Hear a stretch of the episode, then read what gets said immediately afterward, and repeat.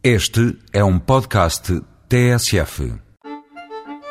Hoje temos frente a frente duas das melhores raças de bovino portuguesas, a raça mirandesa e a barrosã. Ambas têm carnes certificadas com a denominação de origem protegida e são provenientes de linhagens puras. De um lado temos a posta mirandesa, orgulho do Nordeste transmontano. Do outro, a posta barrosã, símbolo do Planalto do Barroso, a terra fria de Ferreira de Castro, paredes meias com o Parque Nacional de Peneda Gerês. A raça mirandesa é originária de Miranda do Douro.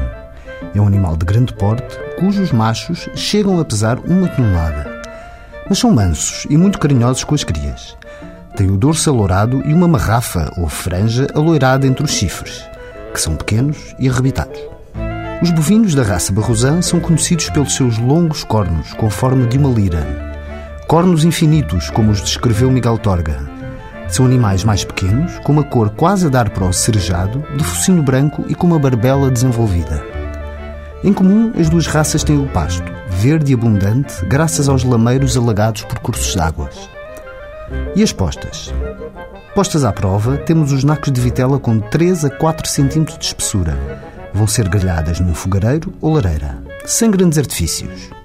O melhor é usar brasas de lenha não resinosa, como por exemplo lenha de árvores de fruto ou mesmo carvão vegetal. Deixa-se o lume ficar forte e espalham-se as brasas para que o calor emanado seja uniforme.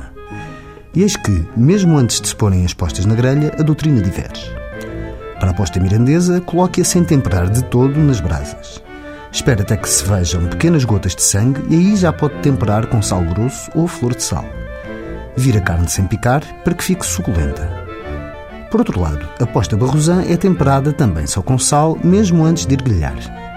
Também há diferenças em relação ao conduto. O acompanhamento tradicional da posta mirandesa é a salada mista e a batata frita. E para a barrosã, um bem malandrinho arroz de feijão. Posto isto, o difícil é escolher qual a melhor. Deixemos esse dilema por uma viagem gastronómica literalmente de posta em posta por trás dos montes.